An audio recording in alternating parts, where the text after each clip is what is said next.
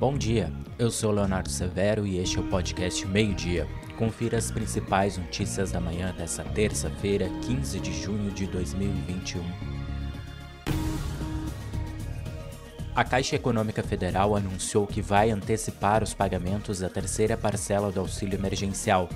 O novo calendário tem início no dia 18 de junho, sexta-feira, com os depósitos para os nascidos em janeiro e vai até o dia 19 de julho para os nascidos em dezembro. Abrir uma empresa no Rio Grande do Sul está um pouco mais fácil, segundo um boletim do Ministério da Economia. O estado subiu oito posições no ranking do tempo total para abertura de empresas. Atualmente, o tempo médio para abrir um negócio no Rio Grande do Sul está em 3 dias e 17 horas. Um ataque a tiros causou a morte de um homem e deixou o irmão dele gravemente ferido.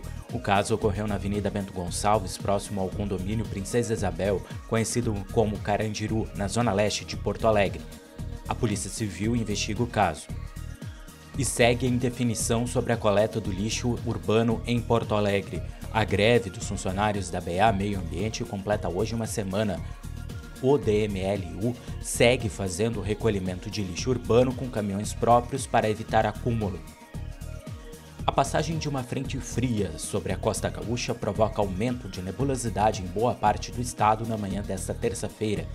Entre a região metropolitana, a serra e o litoral, há chance de chuva fraca isolada no decorrer do dia. Por conta da nebulosidade, as temperaturas não se elevam muito na parte da tarde. Em Porto Alegre, máxima de apenas 16 graus.